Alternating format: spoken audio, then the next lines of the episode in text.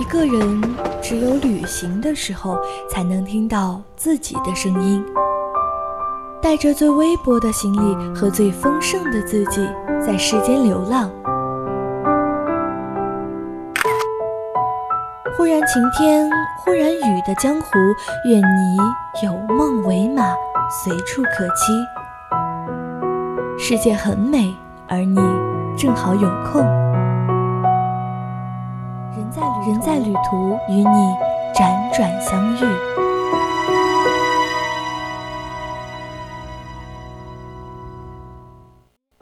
梅雨时节，雨落丽水，到松庄村口时。恰逢云起松阳，如果桃花源真的存在，那应该和松庄村一般模样。这里有长途跋涉的返璞归真，也有背对山河的清风月明。雨停了又下，坐在阿婆面店的门槛上吃面。在古村落商业化严重的今天，这里仍然保持着原始的模样。阡陌交通，鸡犬相闻。没有游客的喧嚣，人间烟火原来就是岁月静好的模样。被称为《清明上河图》的老街，一千八百年的历史痕迹仍旧生动地演绎着。在铁匠的打铁声中，理发店老师的椅子上，阿婆们的谈笑间，时光在这里上演了永恒。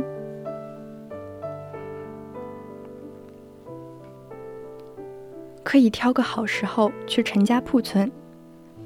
陈家铺村被称为是悬崖上的古村落，是松阳开发比较早、整体比较完善的村子，至今已有六百多年的悠久历史。位于从松阳到武义古驿道之上，古时候的松阳三十里一铺，陈家铺便是其中之一的古驿站。陈家铺虽然名为陈家，却主要以报信为主。在这座崖居式的古村落里，藏着一个独一无二的悬崖书局——先锋书店。在这里可以点杯清茶，坐着发呆。玻璃窗外就是连绵的高山和云海。流金岁月里的朱锁锁千里追爱叶谨言的地方也在这里，所以。慢慢来，谁不是翻山越岭去爱呢？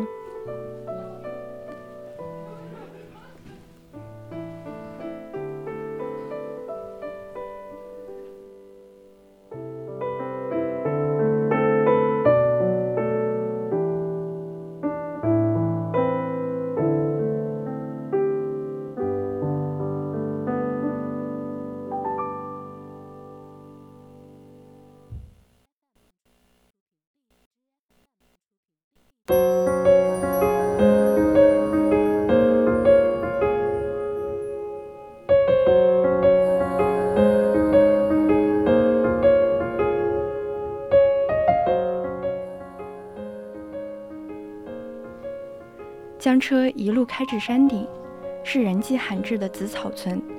石路绕崖边而铺。紫草村是一座被青山环绕的天空之城。这里的风太温柔，像老朋友，也像旧时候。要能山居于此就好了。北窗高卧，东篱自醉，一起看庭前花开花落，望天空云卷云舒。村口的杨梅树果子酸甜可口，走时将它洗劫一空。世间情动，不过剩下白瓷梅子汤。宋代诗人沈慧在《初至松阳》一诗中曾这样描写松阳：“唯此桃花源，四塞无他语。”千年以后，云雾依旧缭绕的桃花源里，藏着一百多座格局完整的古村落。被国家地理杂志誉为最后的江南秘境。春末夏初时节，松阳笼罩在一片雾气之中，雨水接连不断，营造出人们印象中的江南秘境。来到松阳的油茶宫，这里是松阳石仓地区横张村一个已经有一百多年历史的老工坊，不过已经荒废多年。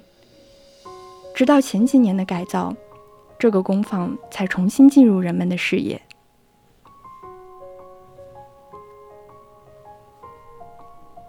每年立冬之后，甘蔗丰收，红糖工坊开始为期一个月的制作。到访的游客是幸运的，建筑外围的廊道可以观看到红糖制作的全过程。即使在外面，也能被工坊里飘出来的甜香所包围，幸福满满。师傅们从凌晨三点开工，一直到夜晚十点，一做就是半个月之久。每一块甜蜜之后，都有着种植人以及做糖人的辛苦。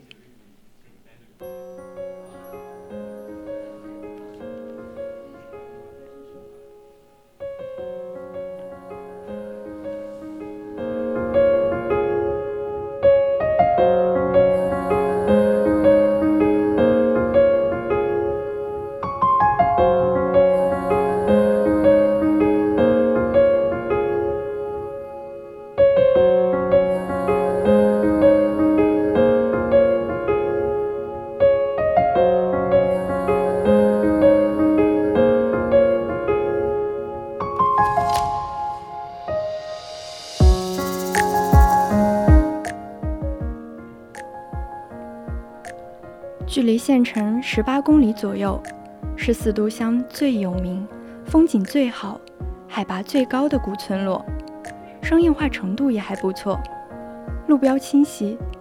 除先锋书店这个网红店之外，还有民宿、咖啡厅、奶茶店、饭店和农家乐等。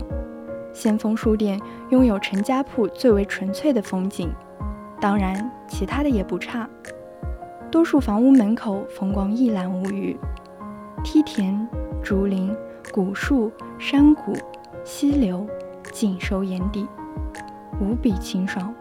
青山环抱，云雾缭绕。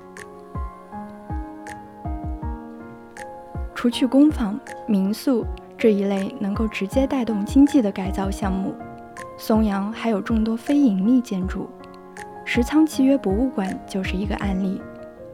石仓作为松阳客家人集聚的区域，是整个松阳文化氛围最为浓厚的地方。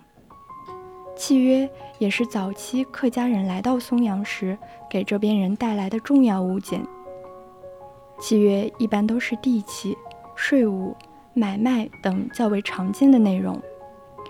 不过，从这些内容中也可以了解到社会习惯和道德的改变。馆里的众多契约其实都是他的个人收藏。通过研究契约，阙馆长也整理出石仓客家人的族谱。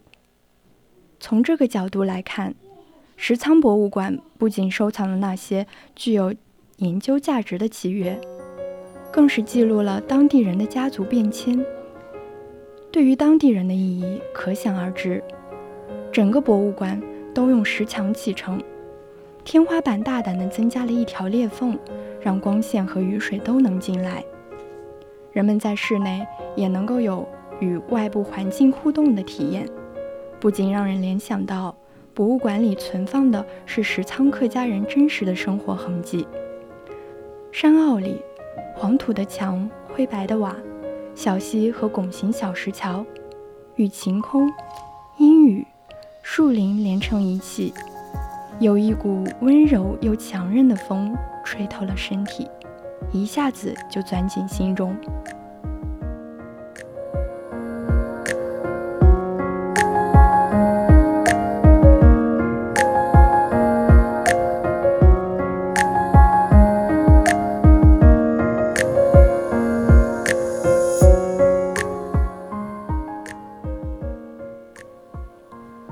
为什么松阳号称江南最后秘境之后，这么多人开始驱车前来？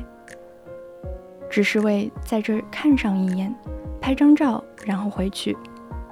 我想是因为很多人可能跟我一样，站在陶冶的灵溪阳台上，就好像一下子回到了童年，整个人的世界好像都回到了童年。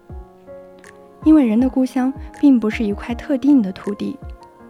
而是一种辽阔无比的心情，不受空间和时间的限制。这心情一经唤起，就是你已经回来了。